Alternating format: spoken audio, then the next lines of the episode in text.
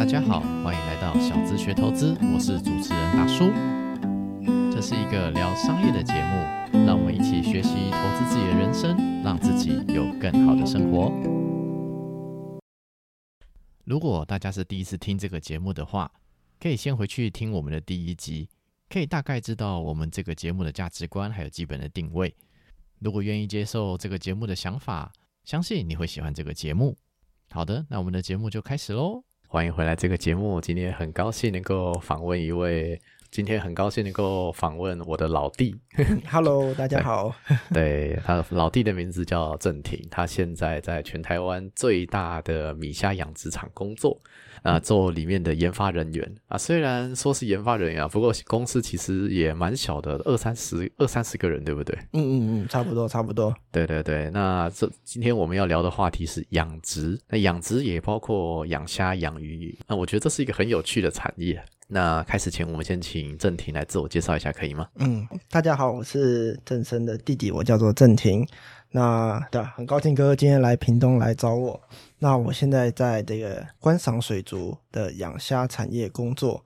那我过去一直都是在水产养殖业工作。那我的大学是读养殖相关，研究所也是。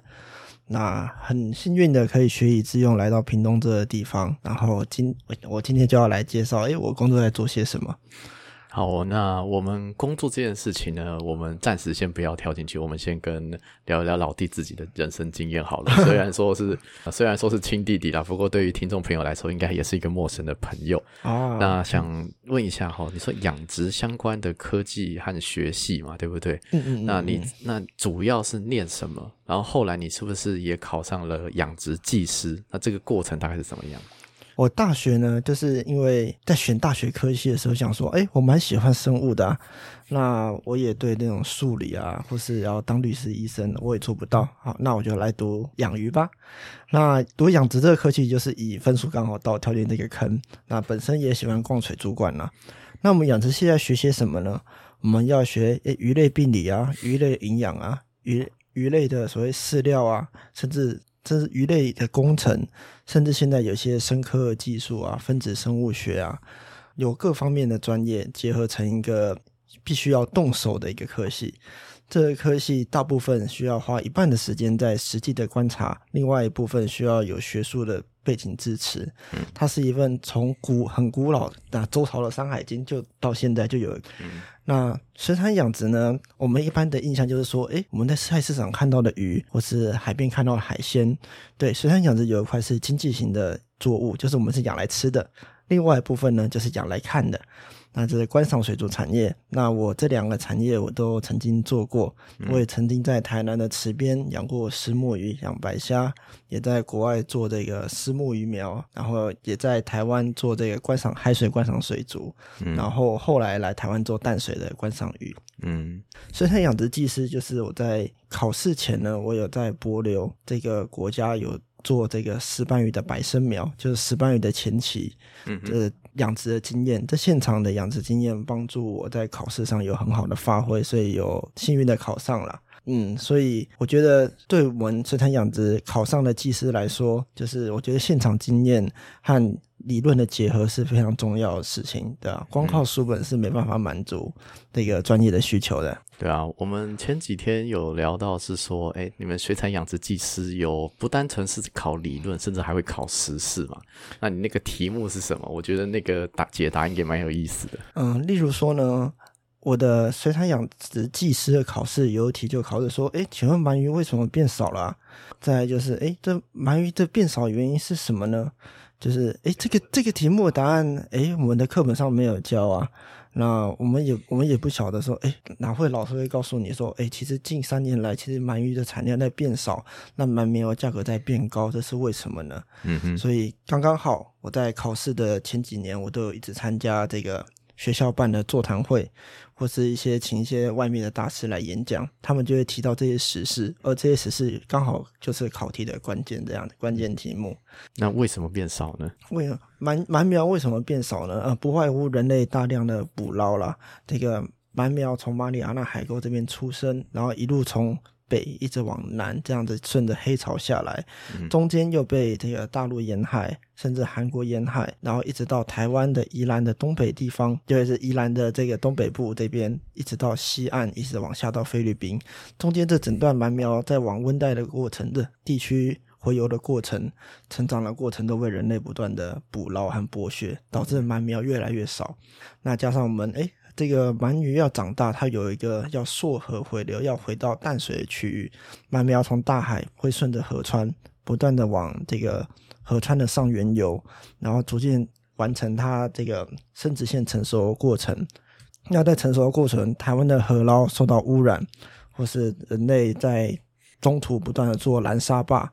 导致它们的成鳗也受到这个数数量会大量减少了，可生长的环境也越来越恶劣，所以导致整个鳗鱼越来越少。所以，诶，这些都这些知识不会写在课本上，可是这些知识的确跟我们的生活息息相关。嗯，那我觉得记事考试就是从历届考古题看来，就是希望说，诶，考这个试人，希望能对时事有所关注，对台湾的水产养殖，或是真是整个世界观的各种的养殖物种的变化，有一个有愿意去了解这样子。对，就是生态保育，确实觉得现在很重要的一个实施问题啊。那目前为止说生态养殖这一块，跟我们讲说捕捞其实是完全不一样的两个产业，对不对？虽然都是鱼，虽然最后就可能大家看到就是餐桌上的那只鱼，但实际上它是完全不同的产业。对，其实捕捞嘛，捕捞跟养殖是两个科系。捕捞就是我们的在海洋大学就是环境与渔业学系，嗯哼，他们有渔具、网具、渔法，那是非常专业的事情。怎么去捕捞，怎么是正确的捕捞？那养殖像你说了，诶，你说生态养殖，生态养殖对我们来说是栽培渔业。嗯哼，那在什么是栽培渔业呢？过去我在柏流，那柏流大家所都知都知道，就是一个很重要的观光胜地，那里盖了很多饭店。那观光客到柏流呢，他就会想吃鱼，想吃石斑鱼，吃海鲜，导致当地的石斑鱼呢，就是被大量的就是被客人消费掉嘛。那当海洋中的主要的某个阶层的鱼种被大量被人类大量捕捉之后，我们希望能补充这个资源。所以，我们台湾过去曾经派的一个技术团在那边做石斑鱼的繁养殖，然后我曾经在参与这样子的计划，在当地帛琉这个地方不断的繁殖出石斑鱼苗，在鱼苗还最脆弱的阶段，就是帮助它维持一定的量，再放回放流回大海，这就是栽培渔业，这是一种对生态永续的一种补充啦。那一般的水产养殖，我们可能是说，哎，我们要从种鱼要生蛋，然后蛋要养成小鱼，小鱼再养成大鱼。所以它养殖是有分很多很多阶段的。那这每个阶段都有利益嘛？嗯哼，每个人做做特定的阶段，就可以降低我们养殖的风险。所以虽然有点扯远了，不过我们养殖是有多很大量的分工和不同的形态，有这种栽培渔业，也有经济性经济性生产的渔渔业。嗯那我现在的做的是观赏渔业，是拿来看的鱼，就是不同的养殖形态。嗯，没有错，就是就是我们讲说养殖出来的是用来看的，还是用来吃的，其实是完全不同。甚至甚至是富裕的，对对很多种目的。对对对，有很多种不一样的目的。我觉得每次过年哦，就是吃饭的时候，我觉得弟弟有一个特别能力，就看到这只鱼，可以马上知道这只鱼它是什么品种，叫什么名字。因为我们平常人吃饭，我们的理解就是鱼，但其实那你可以往下，就是说哦，这是石斑，然后它是从可能从哪里来，用什么方式捕捞的，还是养殖的？你可以用，就是光看这个餐桌上的这样这一道鱼，可以分辨出它的来源。我觉得这件事情非常的强。不过这就是你的专业嘛？嗯，对啊，这可能对大家来讲也就是啊冷知识。我们当然会在乎一条鱼它是什么鱼啦。对对，可能婆婆妈妈来说，诶，这个鱼可能是很高贵的鱼啊，这个鱼可能要烹煮方式不容易，或这个鱼只有在特定的季节才有。其实这婆婆妈妈比我们了解更多啦。嗯，那你自己觉得说，呃，养殖渔业嘛，一个你说一个观赏用，那另外一个是餐饮用嘛，对不对，食用对嘿食用的部分。那这个，那就呃，我之前我们聊天的时候有讲到一个很重要的关键字叫换肉率，那能不能跟听众朋友介绍一下换肉率这这什么意思？哦，换肉率呢，呃，是一个不管是畜产还是渔产都是很重要的一个环节。那我们换肉率简单来说呢，诶，小于一是最好的，大于一反而大越多越不好。那我们来解释一下一是怎么来定义的。假设我一条鱼呢吃一公斤的饲料，长了一公斤，嗯，这个我们叫做一，就是一除以一。嗯哼，假设我的一条鱼吃了零点八公斤的饲料，可是却长了一公斤的肉，诶，这可能吗？对啊，好像质量不守恒哦。对其实是有可能的。这时候我们是零点八除以一，所以这时候是零点八。啊而，现在的挪威的鲑鱼呢，其实是可以做到小于一，甚至非常接近一的。嗯哼，嗯，那这些要怎么做到呢？第一点，除了就是我们吃进去的饲料之外，鱼可以摄取水中的浮游生物或者浮游藻类，就是外来的食物来源，或者生态中的食物来源，也可以获得成长。嗯，例如我们白虾，它在水底里就是爬嘛，爬行捡食。我们除了喂食饲料，虾不只是吃饲料，还会吃饲料的营养所带来的肥料。那肥料会产生这些藻类和其他的微生物，还有我们的浮游生物，也是虾的食物来源之一。所以有时候换肉率是可以小于一的。嗯哼，那大部分来说呢，鱼类差不多的换肉率是在一点二到一点四之间。嗯，就是我们投入一公斤的饲料，可能会长出一，我我们投入一点二公斤或一点四公斤的饲料，会长出一公斤的鱼肉。那这就是我们的 FCR。那今天这 FCR 到二，就是我们投入两公斤的饲料才能长出一公斤肉的时候呢，这个代表哎，我们饲料换肉率不够。那我们就会想说，哎，饲料哪里出了问题？嗯哼，例如说，哎，这是草食性的鱼，你喂它肉食性的饲料，那这个蛋白质组成就不是它所符合的，那可能会造成不必要的浪费，甚至对于鱼鱼来说是一个伤害。嗯哼，或者说，哎，这个饲料它的蛋白质来源太低太低，可能大部分都是呢碳水化合物，就是淀粉类，不适合在肉食性鱼类成长，导致它吃很多饲料也没长胖。嗯那事实上，我们更喜欢以鱼来喂鱼，嗯哼，毕竟以鱼来喂鱼的话，那个营养成分才是最全面的。最接近的，对，最近它原本的样子，吃什么长什么嘛，对啊。我嗯，所以这也是不同的养殖方式，这样。是是是。那我们一般知道，假设无锅鱼啊，还有鳗鱼啊这些鱼，那换肉率大概是怎么样？好奇啊，看环境吗？鳗鱼的话，因为其实也跟这个东西的它的每个成长阶段不太一样。嗯哼，例如说呢，我假设无锅鱼它是杂食性鱼类，那它的饲料蛋白质比例差不多是十一到十二 percent。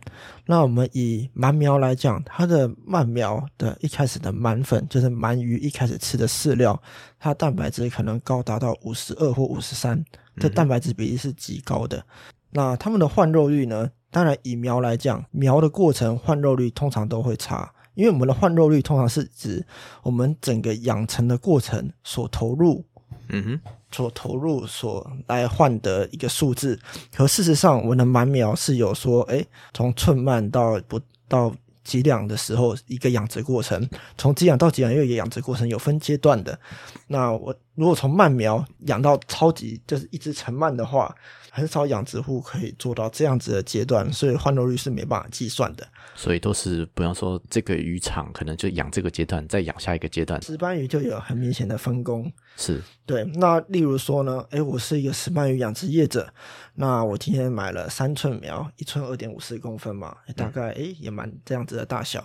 那我要养到假设上市一个餐盘大，那一个餐盘大的话，可能我要养一年半，我就会算说，诶，从这个寸苗养到这个一年半这个餐盘大小，我需要投入多少饲料？那我投入饲料的总金额，然后除以就是看那个饲料价钱。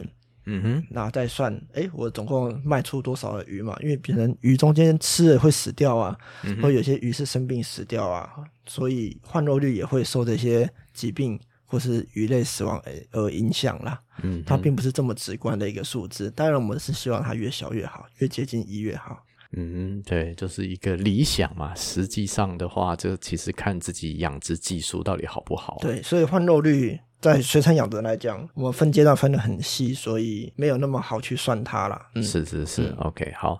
那讲到这个是实用的部分嘛，对不对？这因为这是比较 我们一般呃生生活中比较常理解的。那另外一个就是讲说，这叫做观赏用，等于是你现在在做的事情嘛，嗯对不对？对，那观赏用的话，就不会算换肉率这东西吗？还是说它也是会算啊？只是用另外一种形式去评估它的价值？嗯，观赏鱼顾名思义是拿来观赏用的。观赏鱼的价值不在于说你养的它多快多大，我们是在于它能不能养得漂亮，那能不能养出特别的花色，那能不能养到说哎客人会喜欢的样子，这才是我们所追求的。那我们也希望说，哎我们养出这么漂亮花色后，这个花色能不能被存留下来，或是被等于复制出来啦？嗯哼，就是这是我们讲说配种嘛，因为像嗯我们今天就是在屏东这个养殖场这边，我们可以看到一些叫做丑丑的一些虾子，那个叫做种虾，就是啊黑那个壳虾对黑壳虾，它就是一个棕色的，其实真的蛮丑的，嗯。但是它是可以透过跟别的虾配种，总而言之，它配出来可以配出很多种，什么蓝色、红色、白色，可以配出很多种花纹，对对对对对，这就是我现在公司老板他的专业啦。是那他会从各种的虾里挑出不同的颜色，那从颜色逐渐的配种之后，才再就是会强调出某一种颜色出来。例如说，哎，我们红色的虾子，这个虾可能有一些红色的斑驳痕迹，它一开始可能只有几只有红色，后来这红色越来越多，那哎，那大部分哎整个身体都变红了。接下来我们希望这个红色越来越浓，那我们就会把这就是把浓的区块浓颜色浓的虾子，希望能配出更浓的颜色的虾子。那我们希望说，哎，我们希望头上有两个白点，看起来很可爱，我们给它叫拼头或者各种的名字。那这个我们不仅要养出漂亮来，还要养出漂亮的子代。我们要只有不断的筛选，嗯哼，然后不断的去努力的去配种，不只要活着，还要让它的子代可以维持它的性状。这是一个需要很长时间投入的过程。嗯嗯，这这个我们讲说，一般生物我们学什么界门纲目科属种嘛，它都是同一个种，但是它这个种下面就是在可能各种的花纹、各种分类这样子嘛。对，可是事实上我们有所谓的杂交，嗯我们这学名常常看到的属名和种名嘛。是，那诶，同属的话，搞不好可以杂交。那因为同属可能不同种，那花色可能不同，甚至是不同的属，它可能也会有可以杂交的可能性。嗯哼，那而进而产生出更特别的花色。那我们一只虾不是只有身体漂亮啊，可能也有脚啊，嗯哼，也有它的头的形状啊，甚至也有尾扇啊。那不同的花色来源可能是来自于种间的配合嗯而产生的这样子。那我们希望我们的子代互相制交之后，也有同样的花色。嗯，对，这是一个很漫长又是算是赌注的过程。对啊，那只虾从那个小小的虾卵，那个那个卵，我看大概才一公里吧，那非可能可以小于一公里。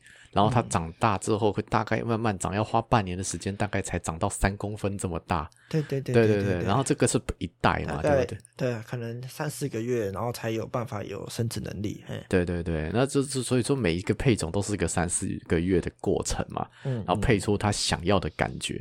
啊，真的，那你们这边配种可以配出像是不管呃那么蓝色的虾子，我我看一开始就觉得这个好好不自然的颜色，但这这真的是长得出来的，很有很有趣，，这都是不断的配种努力而而配出来的。对啊，那这是也是算台湾的一个骄傲了。台湾有能力做出这样子不同花色的虾子，嗯嗯那符合市场的需求。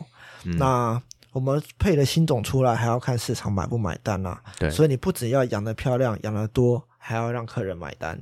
对，所以，所以这是很不容易的一件过程。这样，对，这个其实又偏扯配，这个又牵扯上两个很大的问题，一个是行销，一个是物流啦。当然，行销不是我们的专业啦，你们有设计师专门在拍很美丽的照片、很美丽的呃教学，还有一些说明，那个是可能是设计专业的东西。那我那我觉得我们来聊聊物流这个部分好了。那虾子要怎么运到国外啊？这个过程是怎么样？嗯，虾子呢，在从池子里再挑上来的时候，我们就必须进行筛选。嗯，那可能有断脚的啊，我们可能有客人就是想只养公虾，有些人只想养母虾，有些人想要公母混合，所以我们有公母混合的出售，有不同的出售方式。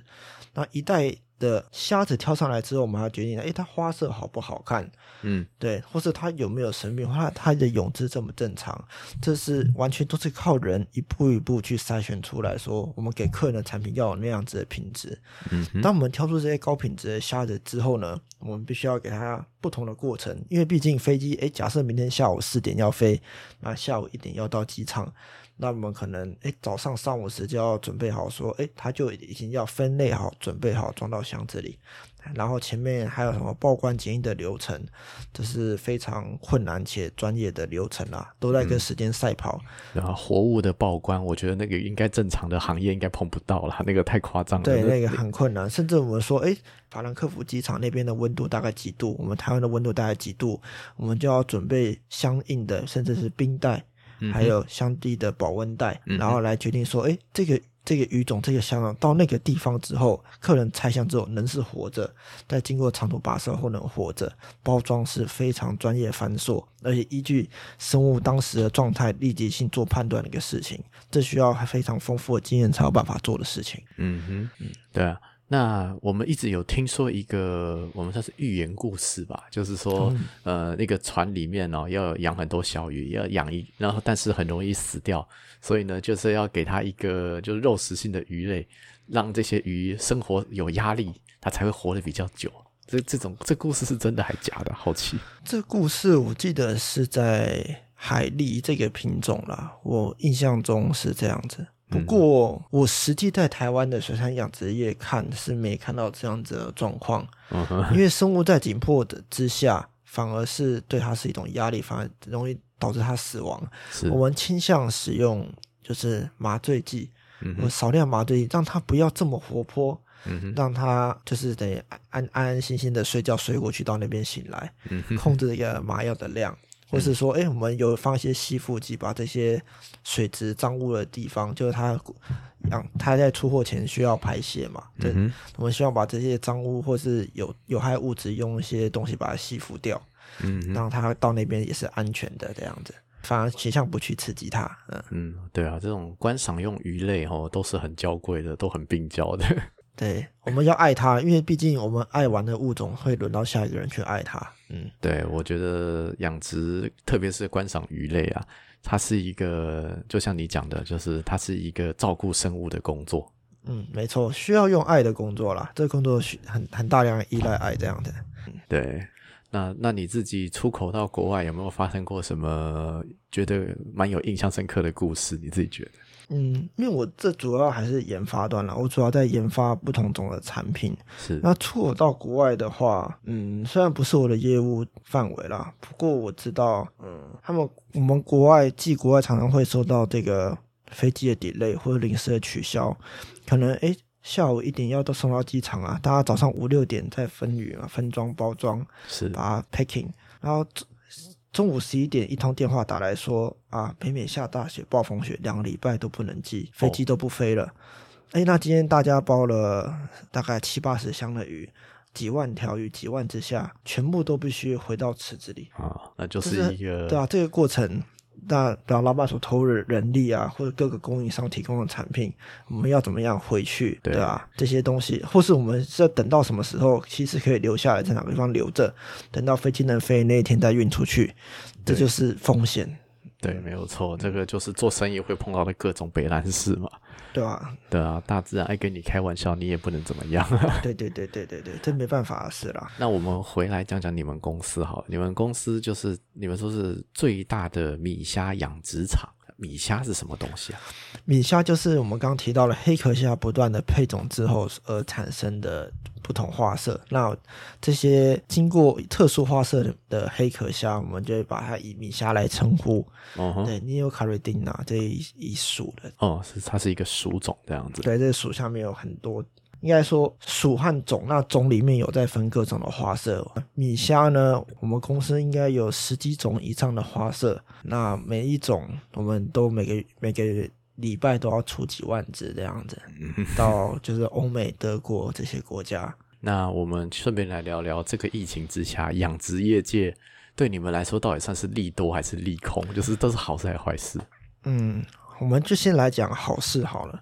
哎，在欧盟有些国家就是封城嘛，因为疫情而封城。那封城是这个，好像以荷兰为例了，应该是荷兰吧。然后他们就说，他们只能去三个地方，一个是医院，一个是超市，再来是宠物店。所以他们很喜欢去宠物店，他们必须要找个借口带着狗出去，说我才能出去，不然他被他们必须被关在家里，就自主隔离嘛。那去宠物店就带来了消费，嗯哼，嗯，那观赏鱼就是一个哎不会掉毛、不会叫嘛，就不会大便在地上的一个 宠物，对，所以观赏鱼在这个疫情之下是少数在成长的行业。是再来第二点呢，我们刚刚讲到的利多就是，哎，需求在增加，是，坏处是什么？因为疫情，飞机变少了。嗯以前我们的观赏鱼可以顺着客机一起飞飞过去，现在疫情变少了，我们运费，相信大家看到长荣海运四十个月，这些运费水涨船高，非常非常高。我们的很多利润，其实我们卖出了很多，可是事实上都被运费给吃掉。对，所以对我们来讲，运费的损失是很大，对客人来讲，成本也是被垫高了。对，这个就是一个市场的问题啦。不过反正目前至少我们讲是基础需求是有增加啦。那运费之后到底会不会回稳？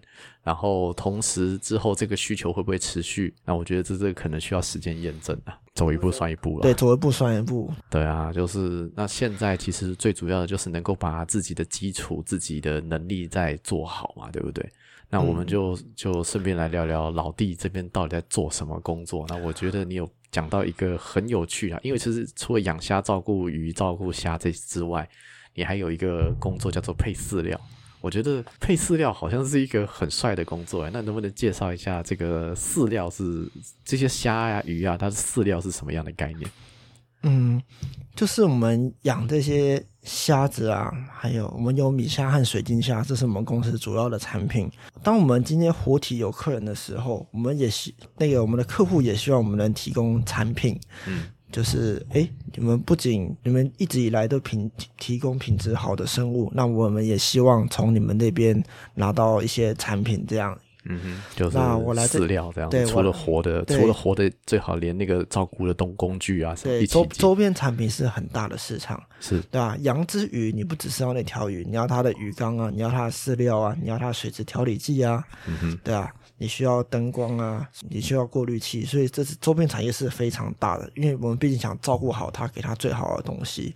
因为鱼也是一种宠物，就像我们养猫狗一样，我会买洁牙棒啊，会买饼干啊，嗯哼，希望能让它活得更好。我在这间公司做产品呢，那我在做些什么？例如说，诶，除了饲料之外，我还在研发一些水质调理剂或是一些菌包，让客人养殖虾的时候，养这些虾的时候可以更容易上手，或者更容易达到理想的水质环境，适合这种虾生活。那个水质调理剂跟菌包，这个可能我比较陌生啊，可以介绍一下是什么东西？呃，水质调理剂，例如说呢，诶，我们水有一种东西叫做硬度这个数值，它是一个参数。那我们的养虾呢，虾要生成它的虾壳，那虾壳我们不外乎就是这种甲壳素跟碳酸钙嘛。嗯哼，那我们这些组成成分之外，它除了从饲料中来摄取正确的渗透压，就是正确的硬度，也是影响它能不能长得漂亮的一个关键。嗯，我们养虾不是单纯的喂饲料，而是水质条件都必须要设定到一个值。例如说，诶，我的硬度想要设定在 TDS。就是我们的这个电导度是在一百二十，嗯哼，那我们就是要有需要的这些微量元素调成到适当的比例，来让它活得更漂亮。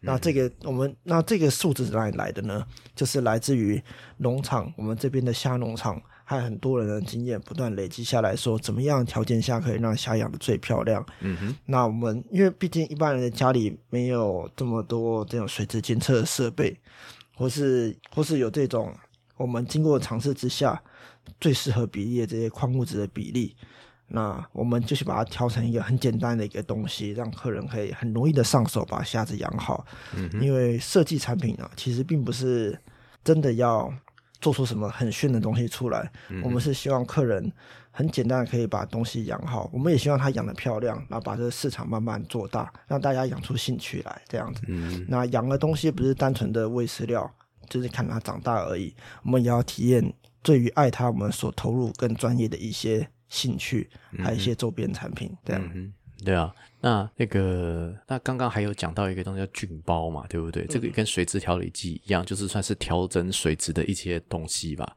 对，那我们像我们我们常常听说，哎，养水养鱼要先养水，嗯哼，那这养水的过程呢，像我们的水镜下，它需要黑土这样的东西。那黑土本身是一个会使水产生弱酸性的一种肥沃土壤。那我们当我们把生物放进去之后呢，我们通常这个水里是干净无瑕，什么都没有，因为我们通常是用 RO 水来养水晶虾。当然有部分人使用自来水。那我们设计这个菌包，就是在不管在 RO 水还是这个自来水之下，这个菌包可以帮助这个缸子鉴定稳定的菌相。例如说，哎，我今天生物投入进去了，它可以就直接达到它适合的，不管是水质条件，还有足够的，我们讲那个鱼缸生态，对，鱼缸这个生态环境必须要稳定建立好，生物进去才会健康。嗯，诶，这真的是影响到非常大。如果你随便就是水开下水龙头放下去一，下次放进去，这些娇贵的虾不仅不会漂亮，不会生。甚至甚至很容易死掉，嗯，对，所以我们希望能在又既有养水的过程，就制造一些菌包，那这些菌包等于放入这水中之后，借由这细菌不断把里面的这些有机物发酵，然后对产生对某种菌、某些菌有利的环境，使它成为优势之后，等到水质等于被这个菌完全的保护，这些消化菌完全的保护之下，生物再进去会有更好的这个。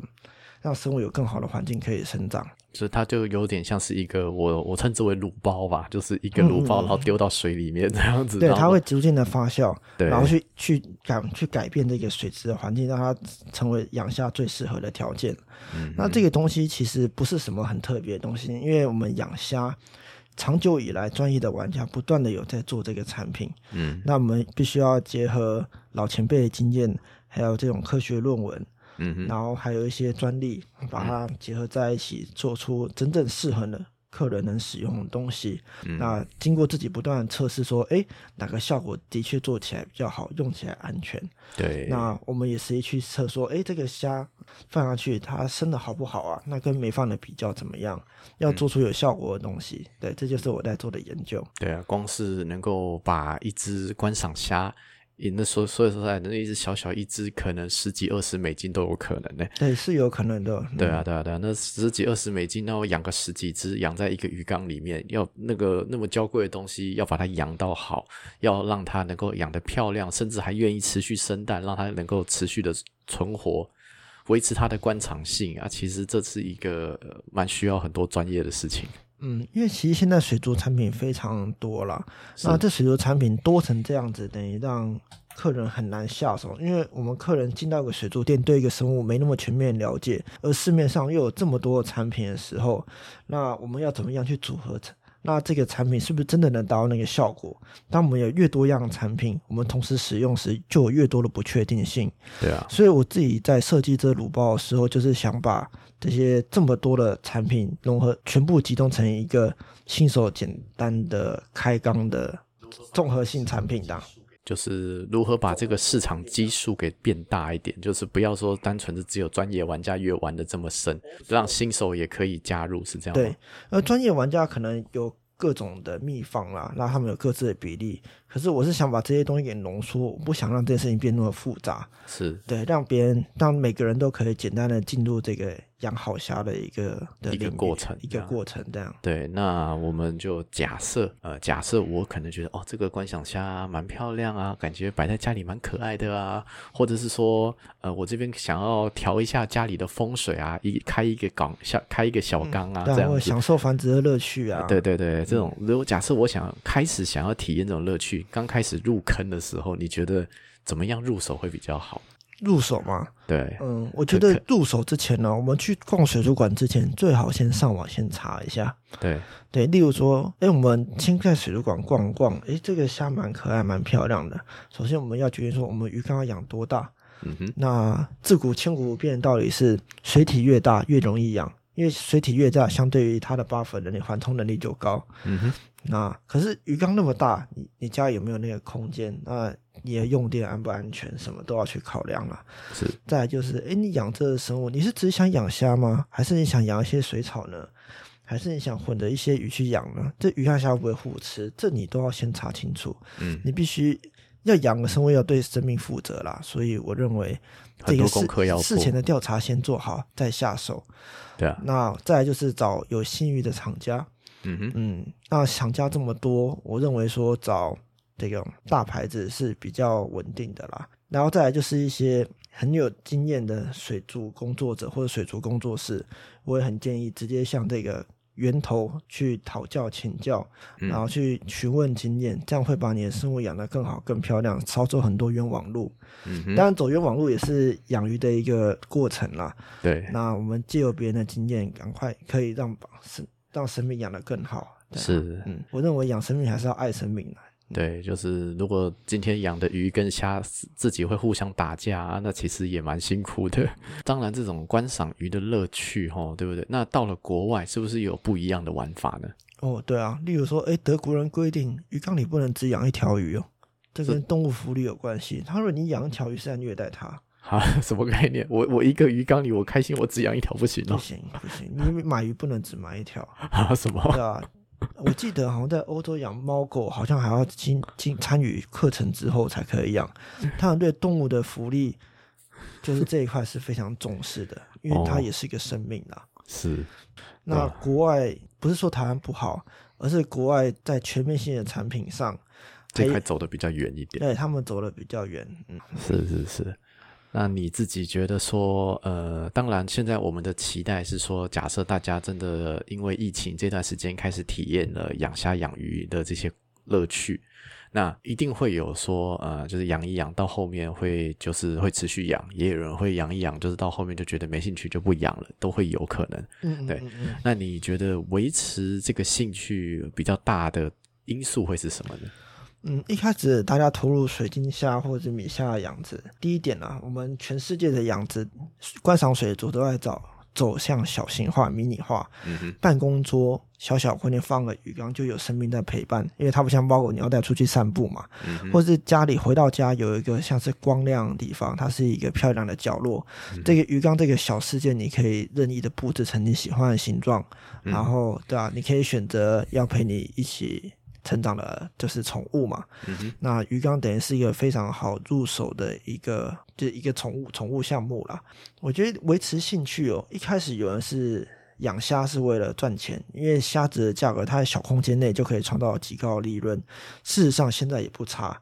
嗯哼，那所以养有人养虾是为了，诶，有人追求是为了量，那为了漂，为了成为赚钱工具。事实上，我们有很多的供应商也来自于这些就是很专业的是自己的玩家了，专业玩家。嗯哼，再来就是有些人养虾的是在于追求完美、追求特殊，嗯对他们艺术性，对艺术性，我就是要养出，哎，这跟这只公跟这只母这样混在一起，产生出特别的花色，而他们养出这个四五十只的子代各有特色，享受这个繁殖配种的过程。嗯哼，那有些人养虾是一种陪伴，也有说呢，哎，我今天就想帮它换一下水，喂一点点饲料，因为如果真的养量很少的话，也没有使用过滤器，可能放一些水生植物陪伴它，就是有一点绿又有一点生物在涌动，就是一种陪伴。嗯哼。养鱼还有什么乐趣呢？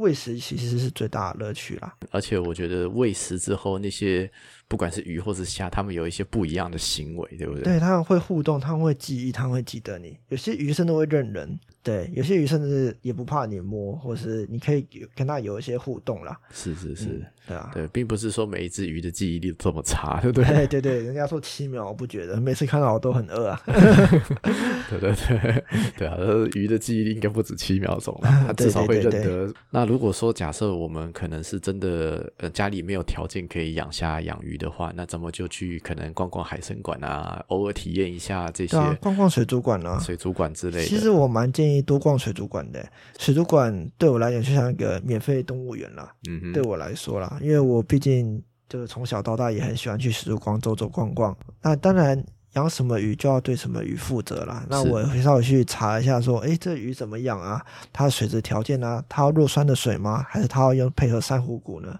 还是黑土呢？嗯哼，那它要用 RO 水呢？还是它需要一些水质添加剂或一些菌类来辅助它才能养更好呢？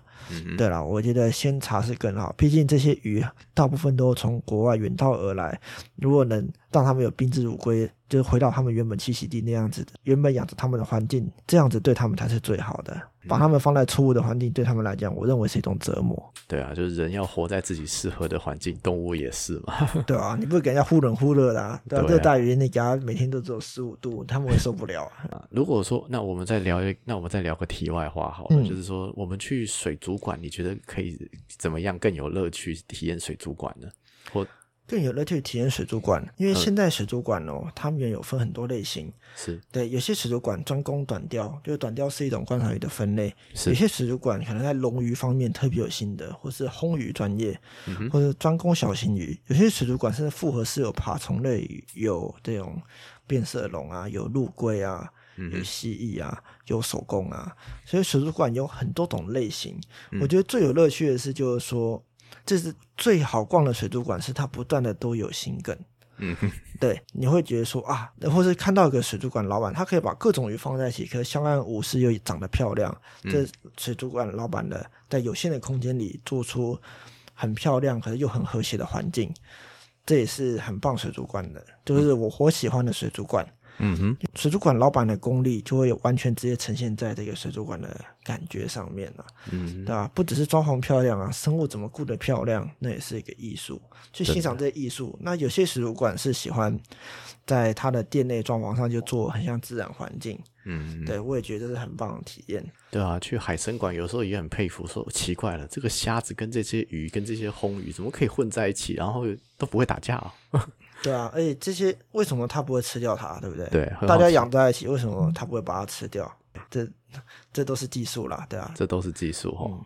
对，这个就很难用一一言以蔽之这样子。嗯，对啊，像例如我以前在这个北部的海洋馆工作，嗯哼，那我们想要喂一只鲨鱼，那这只鲨鱼呢，如果它饿的话，它要把其他鱼吃掉，那我们就会想说啊，我们必须要派人下去特别去喂它，或者我们一定要确定它有吃到以后，我们才停止喂食，不然他把我们其他展览的鱼吃掉，这是真实发生的事情。是是是，那一只鱼可能那种海参馆的鱼都几万块一只，对不对？对啊，不开玩笑的。它不只是价格，它还不一定有嘞。哦。对哦，对，它就算有，它能不能活着到我们这里也是问题啊。啊，对，没有错，对啊，对啊，人家要一直游的东西，对啊，对啊。它不是放在鱼袋里拎着就过来了。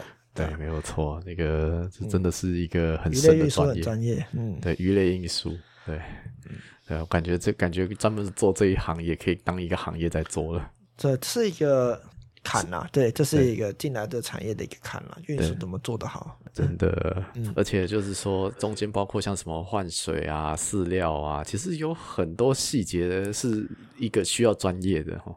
嗯，对，而且其实它不会花你太多的时间了，你照顾小鱼缸，对啊，啊，而且其实大部分的鱼也不是一天不喂就死掉啊，是啊，对啊，你也不用很强迫说自己啊，天天天喂食，天天去灌它，呃对啊，他们在自然界也不是这样进食的。你甚至在喂鱼哦，也不是单纯只喂饲料，我们可以喂红虫啊，喂丰年虾啊，有不同的活体饵料，让它吃这种野味。嗯嗯，对啊，我觉得也很适合他们原本的习性啊。嗯，对啊，那要长得漂亮，其实可能还是要看是什么鱼，看是什对啊，么虾鱼。要会生啊，你一定要给它吃这种会会就是活生生的生命啊。嗯那有时候要营养强化、啊，这都是很重要的过程。嗯哼，那当然就是有分比较难的，也有分比较简单的嘛。那假设是如果比较简单的鱼或是虾种，你觉得这边正体那边有什么推荐呢？我觉得大部分的米虾都是很好、很很好开始的一个宠物啦。例如说我们的激活虾、金贝米虾，嗯哼，或是我们甚至讲一般的黑壳虾、称重养黑壳虾，都是比较好入手，而且单价少，比较便宜，然后颜色又多样的虾种啦。当然，虾不外乎太热的话会缺氧会死啦，所以也不建议养的密度养太高。而且虾基本上它会不断的用它的这种口足，然后去进食，所以你也不怕它一直不吃会饿死，它不断的去找找地上能吃的食物，或是吃这种细菌生成的生物膜活下去，这样子照顾上也比较轻松了，蛮适合出行者的。那那讲到这个，我们讲说一个缸跟那个虾的数量大概比例怎么抓会比较好？一个缸跟虾的数量哦，如果以我来说的话，一公升哦，不要超过十五只虾，我是这么觉得。那大概一一只虾大概三公分这样子，大概长度三公分。对啊，一点五到三公，三公分要很大了，算中虾了。是是是，对啊，就就一就一点五公分的，可能十五只，差不多一公升的水这样子。对啊，你就你就想说一个保特瓶大概才六百毫升嘛，我觉得你放超过五只虾，我就觉得有点多了。嗯，对对啊，所以你看一公升，其实放十只其实就很超过了，对啊，是是是，对啊，你可以算算那个鱼缸，对啊，对对对，就是可以大概回推那整个鱼缸大概有多大。对对对对，都不能只是为了漂亮啊，还是要为了它生长去着想。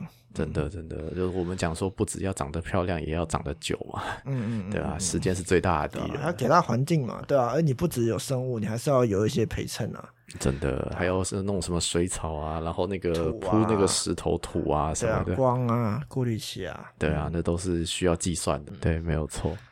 好哦、那今天谢谢老弟的分享。那如果 如果说，比方说对于鱼类或者是对于养虾有兴趣的话，我们可以有办法联络你吗？当然可以啊，对啊，我的 email 是那个 j u s t i n Justin，OK，然后好，八一二零二四。对，对，然后 gmail 点 com，对吧、有问题的话，你写信来问我这样，或是直接在那个 Facebook 上打陈正廷，也可以找到我，直接 Facebook 留讯息给我，可以也蛮多人向我请教养鱼的问题的啦，我也很欢迎，我也很我也很乐意回答。好，OK，那相关的链接我放在资讯栏下面。如果各位听众有兴趣的话，可以来联络我们的正廷，对，联络我老弟。好，那我很高兴，就是就是看到弟弟有一个很有热情的行业啊。对啊，我们这个不是讲钱，讲的是一个对人生的追求。那我觉得。相对于我自己，我觉得很觉得看到老弟有一个这么喜欢，而且真的是能够靠这个为业的工作，我是觉得很开心的事情。对啊，人还蛮难得学以致用啦。对啊，很多多少人是学了一个专业，那实际上做的事情跟这个专业一点关系都没有。是啊，而且我还能在这种热爱生命的环境里，对啊、有收入，这样对啊，没有错算。幸运的啦。嗯，对，好，那今天谢谢老弟的分享，也谢谢各位听众哦，聆听。谢谢大家，嗯 在这边跟各位听众说声再见喽、嗯，拜拜。拜。以上是今天的节目，谢谢各位听众朋友的聆听，希望今天的内容对大家有一些小小的启发。如果喜欢我们的节目欢迎在 apple podcast 上面留下五星留言多订阅多关注多分享多赞助让更多人知道这个节目。让我们一起学习